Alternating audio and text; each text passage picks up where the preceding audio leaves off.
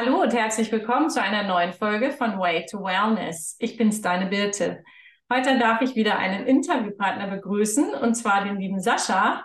Sascha Feth ist Produktivitätsexperte, Fitnessunternehmer und Podcast-Host. Wir haben uns letztes Jahr in der gemeinsamen Fortbildung kennengelernt. Herzlich willkommen, Sascha. Ja, hallo Birte. Vielen Dank für die Einladung. Ich freue mich mega, hier sein zu dürfen. Ich ähm, habe ja noch was vergessen zu erwähnen, gerade in der Vorstellung. Du bist nämlich auch derjenige, der mich am Anfang total unterstützt hat, was den Podcast angeht. Ähm, erstmal nochmal vielen Dank dafür. Ich glaube, ohne dich wird es den jetzt gar nicht so geben. Wow, äh, vielen Dank. Dann bin ich natürlich umso stolzer, heute hier zu sein. ja, ich habe es gerade schon gesagt, du bist ähm, Produktivitätsexperte. Das kann ja erstmal, wow, was ist das genau? Ja. Und Fitnessunternehmer. Magst du einfach ein bisschen von dir erzählen? Äh, ja, gerne. Also ich bin eigentlich von der Ausbildung her Mathematiker und habe auch ganz lange als Mathematiker gearbeitet, tue das auch immer noch im Projektmanagement, aber auch in der Softwareentwicklung. Und zunächst mal war Fitness mein Hobby. Das war also das, womit ich die Nachmittage verbracht habe, wenn ich dann irgendwann von dem, von der überwiegend sitzenden Tätigkeit nach Hause gefahren bin. Und da habe ich gemerkt, dass ich persönlich dem Trainer dort total dankbar war, mhm. dafür, dass er mir so einen Trainingsplan gegeben hat und mein, ja, wirklich mein Leben verändert hat. Also das kann man genau so sagen mit, mit dieser Tragweite. Und irgendwie war mir klar, dass das auch den anderen im Studio so geht. Also da war dieser eine prominente Trainer und dem war, waren alle total dankbar. Mhm. Und irgendwann saß ich da und dachte so, hey verdammt, ich will dieser Trainer sein, ich will der sein, wo alle sagen, ja, dann bin ich damals ins Studio und dann war da der Sascha und der hat mir einen Trainingsplan gemacht und seitdem ist alles besser geworden. Und deswegen habe ich dann angefangen, eine Laufbahn in der Fitnessbranche anzustreben, habe da auch alle Stationen, die man, äh, die man so durchmachen kann, einmal durchgemacht. Ja. Äh, bis hin zu dem Punkt, dass ich mit meinem besten Freund ein eigenes Studio eröffnet hatte von außen haben die Leute immer gesagt, Mensch, wie machst du das? Mhm. Und nachdem ich oft genug die Frage gestellt bekommen habe, Mensch, wie machst du das? Und ich gemerkt habe, okay, also irgendwie äh, kriege ich das Zeitmanagement anscheinend ganz gut hin. Mhm.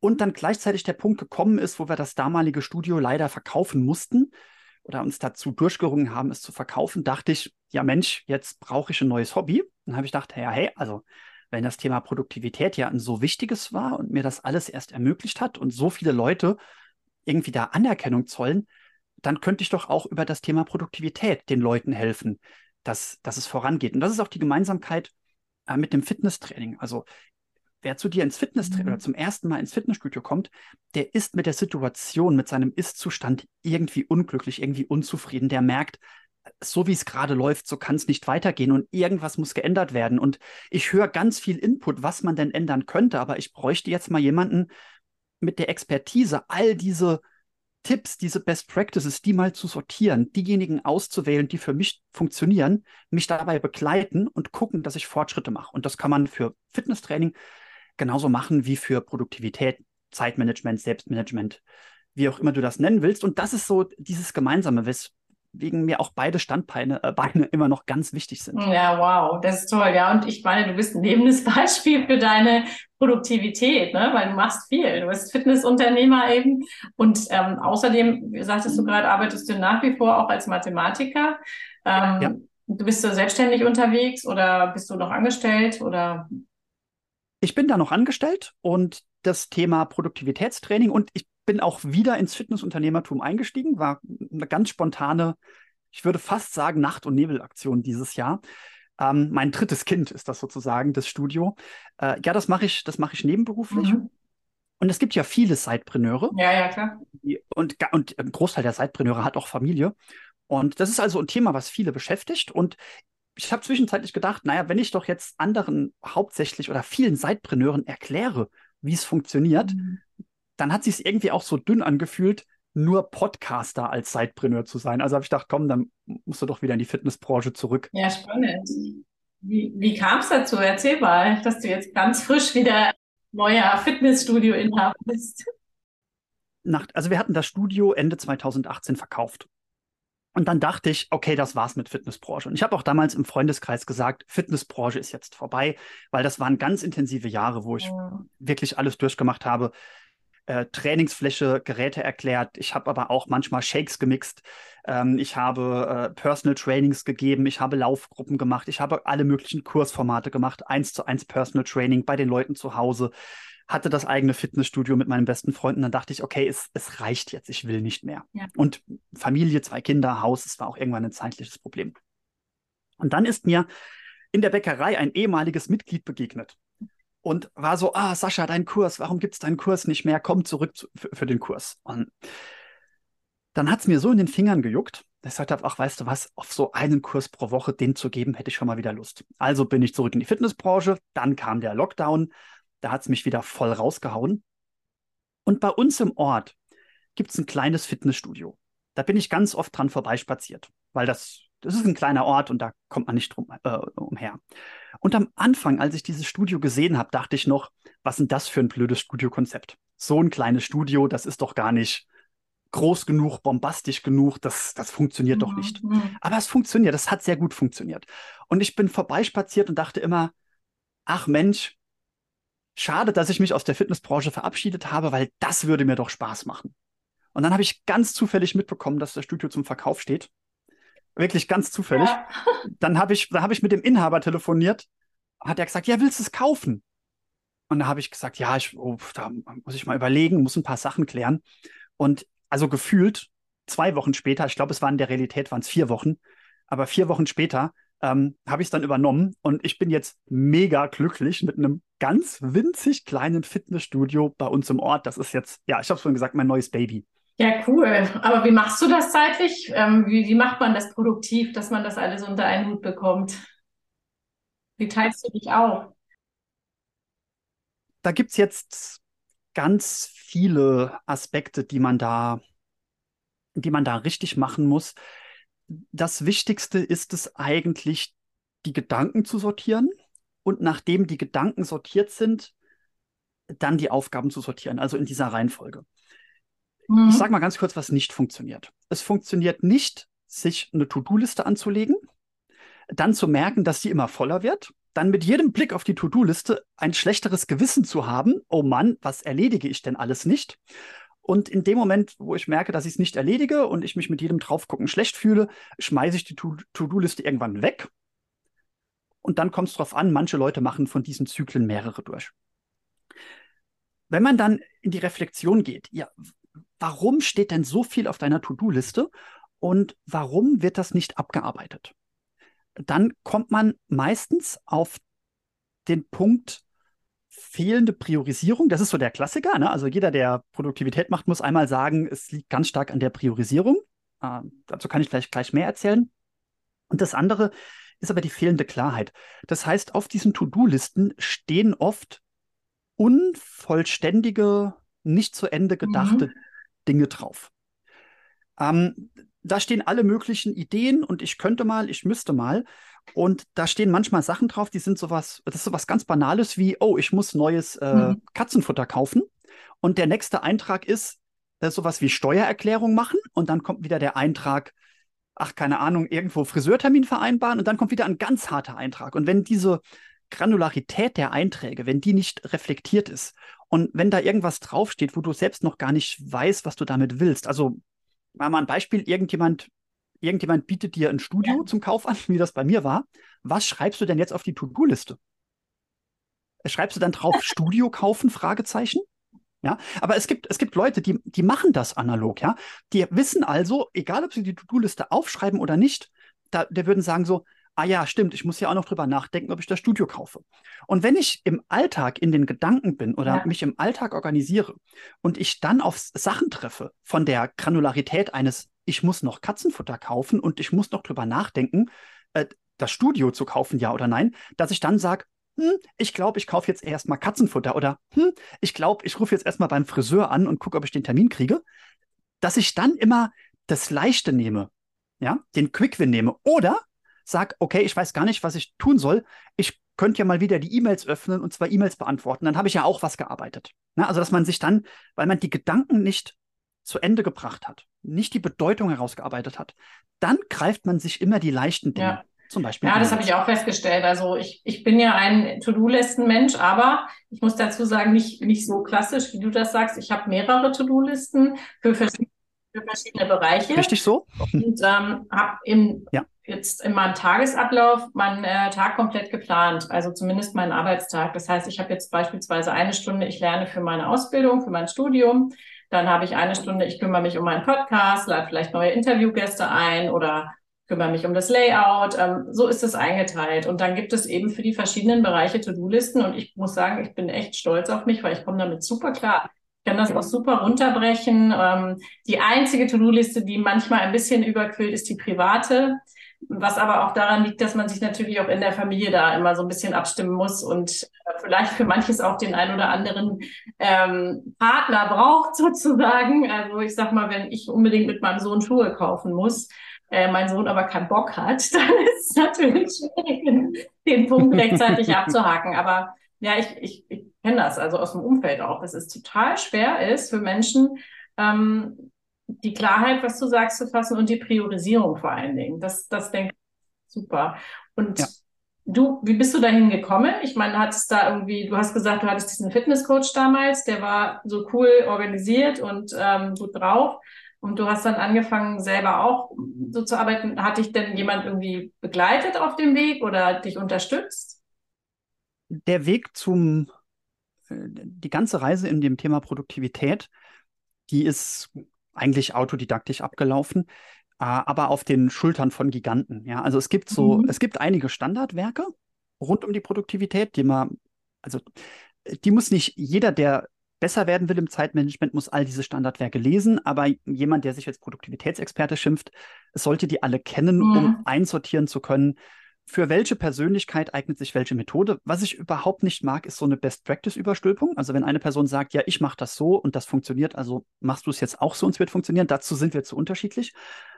Bei dem Thema Fitness war das tatsächlich ein Mentor für mich, denn ich weiß noch, dass als ich diesen Gedanken hatte, ich würde gerne Fitnesstrainer werden, ja, habe ich dann, dann aber so mir runtergeguckt und gedacht, so, ja, aber ich bin, ich, ich bin doch, also zu dem Zeitpunkt, ich bin doch gar nicht voll die krasse Maschine. Es ist nicht so, dass ich auf der 400-Meter-Bahn einen Rekord hinlege. Ich mache keine 20 Klimmzüge. Ich äh, drücke nicht 150 Kilo auf der Handelbank. Und ich hatte schon so ein bisschen die Angst, wenn ich den jetzt frage, dass er mich auslacht und sagt, geh erst noch mal zehn Jahre trainieren. Und deswegen bin ich auch zu ihm hin damals und habe ganz äh, verstohlen gesagt, äh, du sag mal, ähm, was muss denn eigentlich so ein Fitnesstrainer alles können? Und dann war ich darauf gefasst, dass er mir jetzt irgend sowas sagt wie eine Eignungsprüfung bei der Polizei, so und so viele Minuten für so und so viele Kilometer. Und da meinte er, ah, cool, äh, du musst dich nur da anmelden cool. und dann kannst du die Ausbildung machen. Und also da, da, war ich damals, ähm, also ohne diesen Mentor, der mich bekräftigt hat und gesagt hat, ja, ja. Das, das schaffst du, ja, äh, hätte ich das nicht gemacht. Mhm. Und das war auch kaltes Wasser damals. Ich bin mir da ganz, ganz oft in der Anfangszeit wie ein furchtbarer Hochstapler vorgekommen, obwohl ich es äh, rückblickend nicht wahr. Aber das, aber das ist doch gerade schön, ne? Also wenn ich mir vorstelle, dass ein normaler, in Anführungsstrichen, Mensch ein Fitnesstrainer sein kann und eben die Teilnehmer, die dann da kommen, sind doch auch froh, wenn sie jemanden sehen, mit dem sie sich vielleicht eher ähm, vergleichen können oder auf ein Level setzen können, als eben mit diesem krassen Pumper. Ähm, boah, äh, da komme ich ja. eh nie hin, da will ich vielleicht auch gar nicht hinkommen. Und als, ich sag mal, normal ähm, auf Augenhöhe sich zu begegnen, ist, ist doch viel schöner eigentlich, oder? Das ist viel schöner, aber auch das war natürlich eine Reise, äh, die man durchmachen musste. Wenn man dann in der Fitnessbranche zu tief drin ist, ja, dann hat man nur Leute, ja, die eh fünfmal die mhm. Woche alle trainieren. Ja? Äh, und dann, wenn dann ein neues Mitglied ins Studio kommt und das fragt, ja, wie oft muss ich denn trainieren? Dann darf man halt nicht sagen, ja, am besten fünfmal die Woche. Ausdauertraining nicht mitgerechnet. Ja? Und äh, das ist natürlich auch eine Lektion. Also auch wenn ich damals so extrem bescheiden war, habe ich dann gemerkt, wie schnell man sich da reinsaugen lässt und wie vorsichtig man sein muss, wenn man mit Leuten spricht, die zum mhm. ersten Mal ins Studio kommen, dass man denen dann sagt, okay, ich, ich, also zum einen überfordere mhm. ich dich jetzt nicht. Auf der anderen Seite muss ich aber auch aufpassen, was ich dir verspreche, weil ja, Dinge werden besser, auch wenn du nur zweimal pro Woche kommst. Aber in welchem Maß wird was besser? Also diese Zielvorstellungen zurechtzurücken, das muss man dann halt aber auch. Was machen. hast du für Klienten hauptsächlich im Studio? Ist da alles dabei? Ja, da, da, ist, da ist wirklich alles dabei. Also so ganz klassische, äh, ganz klassische Bodybuilder habe ich nicht. Mhm. Dazu ist das Studio zu klein. Also ich bräuchte wahrscheinlich die dreifache Menge an Kurzhanteln, um jetzt äh, so, so, ein klassisches Bodybuilding-Studio zu sein. Das ist aber auch etwas, was ich nicht authentisch vertreten könnte, weil ich habe nie ausgesehen wie ein Bodybuilder.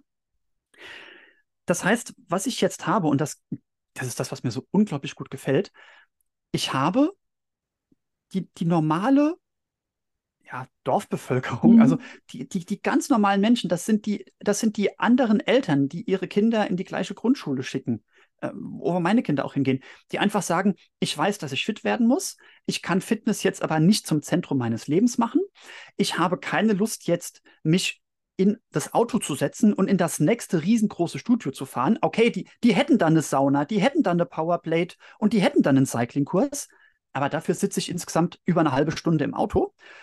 Und ich, ich stelle mir mein Studio, stelle ich mir jetzt immer gerne vor, wie ein Home Gym, was aber geteilt wird.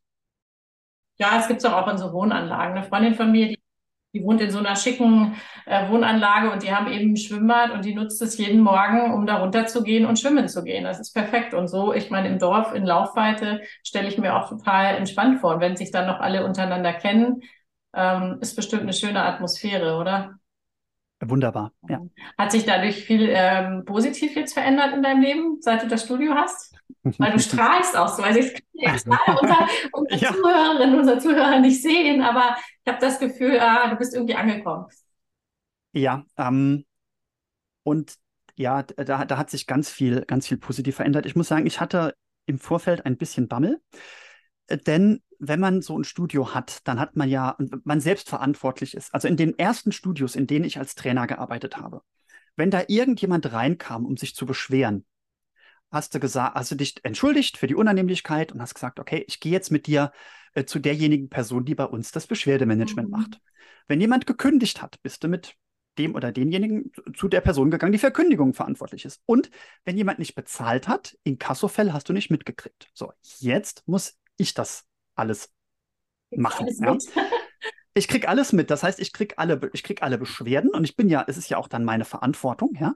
Ich bin für die Kündigungen zuständig und da muss ich sagen, da ist es manchmal schon so, dass man einen total guten Tag hat mhm. und dann liest man abends macht man den Fehler, ich mache manchmal auch noch Fehler, ja, dann macht man den Fehler doch nochmal sagen, okay, eine Runde E-Mails mache ich jetzt noch. Und dann hat man aber zwei Kündigungen im Postfach. Ja. Und ich weiß, dass man die nicht persönlich nehmen darf. Oder toi, toi, toi, ne? Uh, aber das ist natürlich schon sowas, wenn man, wenn man Kundenverkehr hat, dann kriegt man halt auch unschöne Sachen ab. Und davor hatte ich im Vorfeld ein bisschen Angst.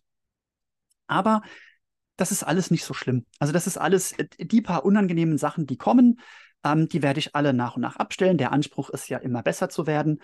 Und deswegen, also ich blicke einfach momentan voll nach vorne. Und jetzt kommt ein kleiner Exkurs. Ich war auch lange Zeit meines Lebens, also als wir das damalige Studio eröffnet haben, was wir 2018 verkauft haben, da war völlig klar, das ist jetzt das erste von einer ein- bis zweistelligen Anzahl an solchen Studios, die wir eröffnen werden. Da gab es also riesengroße Expansionspläne. Ja? Und jetzt habe ich das Studio übernommen und habe gedacht, und wenn es nur dieses eine einzige Studio ist und bleibt, das wird trotzdem total schön, weil das ist mein Studio, das ist unser Studio, ja, das, das ist einfach, also unser Dorf heißt Erfenbach. Das ist also jetzt das Studio von uns Erfenbachern und das ist doch schön. Und ob ich jetzt noch zehn Studios woanders habe oder nicht, ach, das ist doch gerade egal.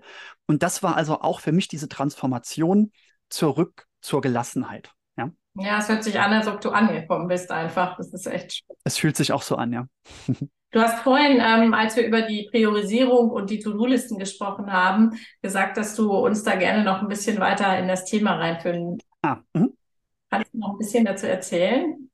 Äh, sehr gerne, sehr gerne. Äh, ich fange jetzt mal an mit dem Thema Priorisierung. Mm, wenn man Leute fragt, wie viele Ziele hast du denn aktuell im Leben und wie, vielen, wie, wie viele Projekte hast du gerade? Dann kommt bei den meisten Leuten eine sehr kleine Zahl. Also alle, die zuhören, können das Gedankenexperiment ja mal gerade machen. Wie viele Projekte hast du gerade und wie viele Ziele verfolgst du?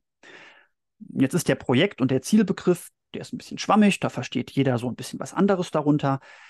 Aber die Zahl, die kommt, ist meistens sehr klein. So, jetzt schaut man aber mal in den Kalender der letzten 14 Tage und der nächsten 14 Tage. Oder man schaut mal ins E-Mail-Postfach der E-Mails, die man die letzten 14 Tage so beantwortet hat, in die WhatsApp-Nachrichten, die man so beantwortet hat. Und dann merkt man plötzlich, ach nee, ich habe äh, tatsächlich habe ich ja ganz schön viel Projekte und Ziele, die nicht gerade nachlaufen. Also ich habe irgendwie das Ziel, die meisten formulieren ein berufliches und ein privates Ziel, aber dann merken sie, ach nee, ich habe ja, ich habe ja ähm, beruflich eigentlich ganz viele Ziele. Und wenn ich das genau angucke und ich von jeder Sache frage, warum stand dieser Kalendereintrag eigentlich in deinem Kalender?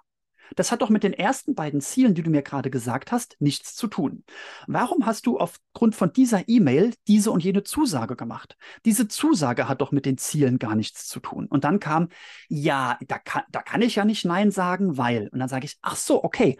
Du hast also auch das Ziel, zum Beispiel in deinem Verein ein verlässlicher Partner, Partnerin zu sein und da, du hast die Rolle, dort immer für die Sommerfeste verantwortlich zu sein. Oder ach so, du bist auch noch Schriftführer im Schützenverein oder so irgendwas. Und wenn man das alles auflistet, dann kommt, dann kommt wirklich eine ganz beachtliche Anzahl an Zielen zusammen. Da muss man sich eine Stunde Zeit nehmen, da braucht man jemanden, der das auch erfragt. Und dann hat man plötzlich eine ganz große Liste vor sich. So. Und jetzt ist das Ding, wenn ich 20 Ziele da stehen habe, ja, weiß man, dass von diesen 20 Zielen manche wichtiger sind als andere. Und dann fällt man ganz leicht in so einen Gedanken, ja, ich arbeite so oft ich kann an diesen wichtigen Zielen. Und immer dann, wenn es bei den wichtigen Zielen gerade nichts zu tun gibt, dann könnte ich ja an den unwichtigen Zielen arbeiten. Das ist ein ganz naheliegender Gedanke. Der Gedanke ist aber sehr gefährlich, denn äh, zum einen, es gibt fast immer an den wichtigen Zielen etwas zu tun. Ja. Vor allem, wenn wir auf die Liste der wichtigen Ziele das eigene Wohlbefinden schreiben. Ja? Also wenn wir das mit draufschreiben, dann kann mir keiner erzählen, dass es jetzt nicht gerade auch total wertvoll wäre, nichts zu tun, in die Sauna zu gehen, einen Spaziergang zu machen, ein Eis essen gehen mit der Familie, was auch immer. Ja? Also an den wirklich wichtigen Zielen gäbe es immer was Sinnvolles zu tun. Und ganz oft gibt es an den wichtigen Zielen etwas Schwieriges zu tun. Und wenn es etwas Schwieriges bei den wichtigen Zielen zu tun gibt, und wir das nicht ordentlich zerdacht und aufgeschrieben haben, dann wird es uns immer passieren, dass wir sagen so, äh, ja, puh, schwierig, weiß jetzt auch nicht. Ach, ich könnte ja mal am Flyer für den Schützenverein basteln. Ja, so. Und natürlich, in dem Moment, wo du das zugesagt hast, dass du den Flyer neu machst, dann musst du es verdammt nochmal auch machen. Aber die Frage ist, warum hast du es zugesagt? Ja, und manchmal tun die Antworten dann weh und manchmal ist es dann auch so, dass man sagt, oh, das, das Nein sagen hätte mir aber wehgetan. Und das Nein sagen tut mir auch total weh. Aber dir muss einfach klar sein, dass jedes jedes Ja zu jemand anderem, das ist jetzt ganz abgetroschen, ja. jedes Ja zu jemand anderem ist hier ein Nein zu dir selbst. Und zu viele Ja's sorgen auch dafür, dass du die Sachen nicht ordentlich machst. Also es gibt ganz viele Leute, die sagen, du, also wenn ich gewusst hätte, wie lang es dauert und wie mittelmäßig das Ergebnis ist und wie es dich genervt hat, daran zu arbeiten, hättest du besser Nein gesagt, dann hätte ich mich von Anfang an darauf einstellen können. Also lange Rede, kurzer Sinn. Man muss von diesen 20 und mehr versteckten, wirklich versteckten Zielen und Projekten muss man runter auf ganz wenige und muss sich denen stellen. Ja? Ja, das ist spannend, dass du das so erzählst, weil ich musste gerade daran denken, das resoniert ja ein bisschen mit dem, was ich gerade in der Ausbildung mache. Ich mache ja eine Ausbildung zum Holistik, also zum ganzheitlichen äh, Lebenscoach unter anderem. Und ähm, wir haben da auch ein sogenanntes Lebensrad, von dem hast du ja sicherlich auch schon mal gehört, The mhm. Wheel of Life. Und da gibt es eben auch diese sieben wichtigsten Bereiche eines Menschen oder auch zehn, manche haben auch zwölf vielleicht. Und ähm, da kann man das auch ganz, ganz gut zuordnen, dass du für jeden Bereich eben deine Ziele hast und deine Vorstellungen hast und dass du als Mensch eigentlich nur gut funktionieren kannst, wenn alle ausgeglichen äh, gepflegt werden. Und ähm, ich finde, das, das geht ja Hand in Hand mit dem, was du gesagt hast. Dass eben nicht nur der berufliche und der private Bereich, sondern da geht es um, um Me-Time, da geht es um Spiritualität, da geht es um ähm, körperliche Gesundheit und dass jeder Bereich eben gleich viel wert ist und dass man in jedem ein Ziel haben darf und die auch ähm, gleichmäßig eigentlich abarbeiten sollte. Ja. Und dass man Langeweile kultivieren muss. Ja. Also die, ein Ziel sollte auch immer sein, sich, regel, sich regelmäßig zu langweilen. Und das ist, das ist, das, das war am Anfang auch ein, eine ganz große Überwindung für mich. Und dann habe ich, also, wenn man da immer einmal da, äh, da hinkommt, dann denkt man, oh, wie geil, ich habe mich gerade eine halbe Stunde gelangweilt. Großartig. Und dann ist man richtig glücklich, dass man gerade eine halbe Stunde Langeweile hat und das ist so schön. Wie machst, was machst du in deiner Langeweilezeit? Setzt du dich einfach draußen auf die Bank und oder hast du dann ein Ritual? Äh, es gibt, ähm, was, was die Langeweile ganz oft oder was, was diese Situation ganz oft auslöst, ist, dass ich auf der Couch sitze, mhm. warum auch immer ich mich da gerade hingesetzt habe, und dann, dann, dann drehe ich mich um und liege so halb auf der Couchlehne und gucke einfach aus dem Fenster in den Garten. So, und dann, dann versumpfe ich in dem Blick. Oder wenn es jetzt nicht gerade regnet oder schlechtes Wetter ist, dann lege ich mich gerne einfach mal eine Viertel, halbe Stunde einfach nur auf die Liege im Garten. Mhm auch wenn in der To-Do-Liste oder in den To-Do-Listen jetzt was drinstehen würde, was damit konkurriert, ja. dann weiß ich aber, nein, das muss jetzt einfach sein. Manchmal schlafe ich ein, manchmal schlafe ich nicht ein, aber immer freue ich mich am Schluss, dass ich einfach nur eine Viertelstunde nichts getan habe in der Liege äh, zur Primetime. Ja, ja, ja. Kraft. Also nicht am Rand des Tages. Ja, das ist schön. Hat sich in deinem Leben, äh, seitdem du diese Rituale hast, auch viel verändert? Ja. Ja, erzähl mal. Ja, ja, hat sich, hat sich viel verändert. Also, ähm, habe ja vorhin gesagt, dass ich die ganze Zeit immer auf diesem Trip war, äh, höher, schneller, weiter. Also, das ist ja etwas, was, wenn man sich mit Fitness und Produktivität auseinandersetzt, dann kommt man ja ganz schnell in so, ein, äh, in so eine Leistungs- und Skalierungsfalle. Ja, und ähm, es gab mal irgendwann, gab es mal von Reebok eine Kampagne, die hatte den Titel The Sport of Fitness has arrived. Und äh, das war damals, mh, hm, das war damals, fand ich das sehr beachtlich, dass jemand sagt, nein, Fitness hat auch einen Selbstzweck. Also ich mache jetzt nicht Fitness, um, keine Ahnung, um äh, besser im Rudern, besser ja, im Laufen ja. zu werden oder sowas. Oder ich mache Fitness jetzt nicht, weil der Arzt gesagt hat, mach's mal, sondern äh, Fitness als Selbstzweck, wo es nicht darum geht, welches Ziel erreiche ich, sondern einfach nur, ich habe das gemacht und ich habe gemerkt, dass es gut tut. Hm, ich habe, ich habe vor kurzem habe ich im Podcast, ähm, das, das, ist ein wunderbares Beispiel, über das Thema Laufen gesprochen. Ja? Äh, meine Laufhistorie war unregelmäßig. Es gab Phasen, wo ich ganz viel gelaufen bin, bis, bis hin zur Marathondistanz und dann Phasen, wo es fast auf Null gegangen ist. Und am Anfang bin ich immer mit einer Pulsuhr gelaufen. Ja? Und da war für mich so, wenn ich die Pulsuhr vergessen hatte, habe ich gedacht, na toll, jetzt kann ich mir den Lauf auch sparen. Ja? Wenn es nichts gibt, was den Lauf misst, ja, dann, dann, dann, dann war es das doch. So. Und ich weiß noch, dass ich wirklich, ich bin zu verabredeten Läufen und hab, bin dahin und habe einmal gesagt, so, ich glaube, wir müssen es ausfallen lassen. Ich habe meine Pulsuhr nicht dabei. Man kann sich das natürlich schönreden, kann sagen, ja, dann war doch die Trainingssteuerung gar nicht ideal. Aber das, das war es nicht. Es war nicht, dass ich gesagt habe, oh, jetzt laufe ich im fal falschen Pulsbereich, sondern es war so, Nein, dann wird das ja nicht gemessen und erfasst, ja. Und es ist nicht so, dass ein Haken irgendwo gemacht wird, dann geht das doch nicht. Und das, das musste ich lernen und musste für mich erkennen, dass das, was mich zum Laufen motiviert, sollte nicht der Haken in irgendeiner Trainings-App sein, sondern ich habe eine Laufstrecke, wenn ich da auf, die, auf das letzte Drittel einbiege, da laufe ich an so einem Hügel entlang und durch diesen Hügel führt so ein kleiner Fußgängertunnel. Und wenn ich dann einbiege morgens, dann laufe ich genau auf die aufgehende Sonne zu. Schön. Und das ist der Grund, warum ich laufen gehe. Ich laufe, damit ich in den Sonneneingang, äh, Aufgang reinlaufen kann. Ich laufe nicht mehr, damit ich irgendwo einen Haken machen kann. Und das, oder damit ich eine Gesamtzahl an Kalorien verbrannt habe oder sowas. Und das, das war für mich eine ganz, eine ganz wichtige Transformation. Weg von den Zahlen, weg vom Leistungsgedanken. Wenn ich sage weg vom Leistungsgedanken, heißt das nicht, dass man nicht ambitionierte Ziele haben soll.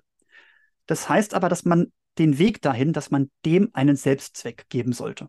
Na schön. Das ist eine weise Erkenntnis. Ähm, Hat jetzt auch nur 40 Jahre gedauert, die zu kriegen. Ja, das ist das Leben, ne? Das, das Leben lernt uns einfach ganz vieles. Und das ist schön. Für dich hat sich seitdem viel positiv verändert, wie ich höre. Aber sicherlich hast du trotzdem noch Ziele. Du was willst du noch erreichen? Was steht auf deiner Agenda?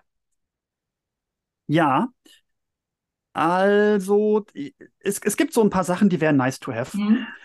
Also, wenn du mich vor zwei Jahren gefragt hättest, wäre mein Ziel, hätte ich dir ein rein monetäres Ziel genannt und hätte es am Fuhrpark festmachen können, ob ich das Ziel erreicht habe oder nicht.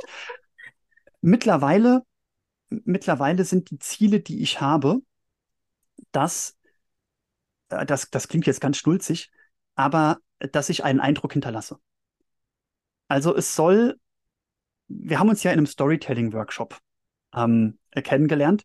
Und Storytelling ist ja immer so stark mit Marketing assoziiert. Aber es ist ja auch mit dem assoziiert, was wir hinterlassen. Also ich will doch nicht, dass die Leute in, wenn ich irgendwann die Augen zukneife, dass die sagen, ich erinnere mich immer gern an Sascha, weil der ging in tolle Restaurants und hatte ein tolles Auto. Ja, und hat teure Urlaube gemacht. Das, das soll sich doch keiner von mir merken. Das ist ganz oberflächlich. Kann ich verstehen, dass man sich wünscht, dass andere auf einem heraufschauen. Aber was, ey, das bringt doch überhaupt nichts. Was aber was bringt, was aber was bringt, ist, wenn in so und so vielen Jahren äh, meine Kinder sagen, ey, unser Vater, der war großartig, der war da, der war zu Hause, ja. Ähm, der hat meinen Ballettauftritt angeschaut, der hat bei meinem Handballspiel zugeschaut.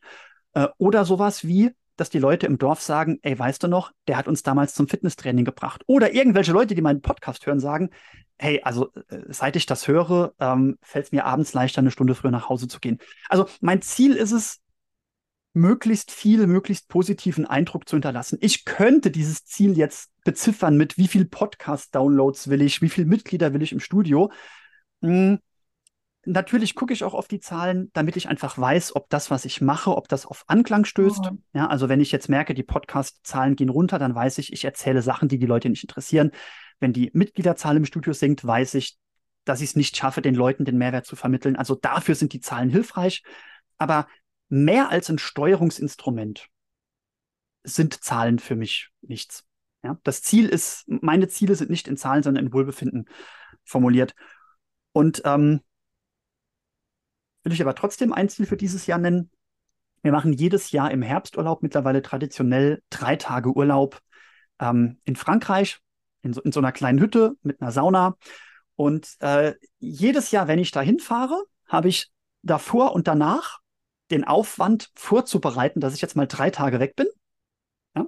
Und mein Ziel ist, das kann man daran gut messen, dass es mir von Urlaub zu Urlaub leichter fällt, die Abwesenheit vorzubereiten, dass ich weniger Stress habe am ersten Tag, wo ich zurückkomme und dass ich in diesen drei Tagen überhaupt nicht an alles andere denke. Das ist sozusagen mein Metaziel, was es zu erreichen gilt. Und das ist auch das Ziel, was ich mit all meinen Schützlingen erreichen will. Also komm schneller zu einem freieren Kopf, behalte den freien Kopf länger und hab dann nicht ein furchtbares Erlebnis am ersten Tag, wenn du zurück auf der Arbeit bist. Das heißt, so eine komplett sich mal drei Tage rausnehmen, so ein Detox ähm, auch für die Produktivität und dann aber gut wieder reinkommen und sich nicht so viele Gedanken machen vorher drum. Ne? Da, da stimme ich dir zu, bis auf den Begriff Detox. Wenn man den Begriff Detox benutzt, das ist ja momentan auch ganz oft, wenn man sagt, man macht so ein, so, so ein Smartphone-Detox oder sowas, dann bedeutet das ja immer, dass man vorher etwas Giftigem ausgesetzt war. Äh, das ist bei ganz vielen ist das Stand heute so, aber das Ziel muss natürlich auch sein, dass den Urlaub, den du machst, den andere zum Detoxen brauchen, dass du den eigentlich gar nicht zum Detoxen bräuchtest, weil es vorher nicht schlimm ist und weil es danach nicht schlimm ist. Genau. Hm? Aber ansonsten hast du den Kern genau, genau getroffen, ja. Einfach mal rausnehmen und was Neues auch sehen. Ich glaube, da findet man ja auch viele neue Gedanken, wenn man einfach mal in einer anderen Umgebung ist. Ja. Ja, das ist schön. Ja, super, Sascha. Ich freue mich richtig, ähm, dass du heute bei mir hier im Interview bist, warst. Ähm, ich hätte noch eine besondere Frage an dich. Und zwar, du hast ja jetzt wahnsinnig viel erreicht, würde ich sagen, in deiner Persönlichkeitsentwicklung, in deiner Produktivität, aber auch in dem Zurückfinden zum Wohlbefinden. Gibt es ein besonderes Learning, was du den Hörerinnen und Hörern mitgeben könntest? Ja, ähm, ich, ich tue mich jetzt schwer, es auf ein einziges runterzubrechen. Ich sag mal, ich, ich würde jetzt am liebsten sagen, kommt weg vom Leistungsgedanken. Ja, also äh, wie gesagt, Leistungsgedanken sind schön und gewisse Dinge gehen auch nur voran, weil es jemand gibt, der mit Motivation da hinten dran hängt. Aber äh, für eine Sache zu brennen, ja, und etwas voranzutreiben und irgendwo Fortschritte erzielen zu wollen, das geht. Das, das hat gar nichts damit zu tun, dass alles immer höher, schneller, weiter. Und es hat auch nichts damit zu tun, dass andere immer höher, schneller, weiter. Vielleicht ist die eine, der, der eine Zahn, den ich gerne allen Leuten ziehen würde, ist, Stress ist kein Statussymbol. Ich, ich kenne ganz viele Leute, die super schnell sofort in so ein kopfloses Huhn-Modus verfallen und das ist so ein bisschen Selbstschutz. Ne? Also wenn andere, wenn andere sagen, ey, könntest du mal, und dann die Leute so, oh, ich habe ja so viel zu tun, das kannst du dir gar nicht vorstellen und glauben, blablabla. Das ist dann so ein bisschen, so ein bisschen Selbstschutz, ja. Ähm, und da muss man wegkommen. Also bitte versuch, du musst nicht muss jetzt vorsichtig sein, wie ich es formuliere, du solltest weder als Mann an einem Punkt sein, wo du glaubst, dass die Anzahl der Überstunden das ist, was anderen Ehrfurcht abverlangt. Und denjenigen, denen es Ehrfurcht abverlangt, das sind nicht diejenigen, die du beeindrucken solltest. Und äh, gleichzeitig aber auch so, egal ob jetzt Hausfrau oder Hausmann, ähm, es sei entspannt. Ja? Sei einfach entspannt. Wenn du merkst, dass du gestresst bist, dann gilt es daran, was zu ändern. Die Dinge werden sich nicht von selbst ändern. Hol dir Unterstützung, sei aber auch bereit, wenn du dir diese Unterstützung holst, wirklich zu hinterfragen, was du da gerade für Verhalten an den Tag legst. Das ist schön. Das finde ich klasse. Danke, Sascha. Ja, ich habe jetzt noch zum Abschluss drei ganz äh, besondere Fragen, die ich dir gerne noch stellen möchte. Und zwar, was ist dein Lieblingsessen? Das Lieblingsessen meiner Seele ist eine Vier-Käse-Pizza. Und das Lieblingsessen meines, ähm, meines äh, Körpers, wenn der sagt, du kannst ja nicht schon wieder Pizza essen, ist ein Lachs-Avocado-Bowl. Oh ja, mega, da bin ich dabei. Beim zweiten, beim ersten nicht. Okay. Ja, und dann, äh, was, was machst du jetzt im Anschluss an unser Interview? Oh, jetzt im Anschluss ans Interview, das ist mega, äh, werde ich meine Mittagspause im Fitnessstudio verbringen. Also ich, äh, heute, heute Morgen musste ich mich um die Kinder kümmern. Da habe ich die in die Schule gebracht, weil meine Frau früher äh, los musste. Und dann an den Tagen, wo es morgens nicht klappt, verlege ich das Training in die Mittagspause. Ich laufe jetzt runter, bin gespannt, wen ich treffe. Und dann, äh, ja, das wird großartig. Ja, klasse. Und die letzte Frage noch, ähm, du hast es schon erwähnt, aber vielleicht gibt es noch was anderes. Gibt es noch ein Ziel, was du dieses Jahr erreichen möchtest oder was du machen möchtest? Außer die drei Tage in Frankreich. Vielleicht gibt es Ja. Persönliches Ziel einfach. Ja, ich, ja, es, es, äh, es, es gibt tatsächlich ein persönliches Ziel.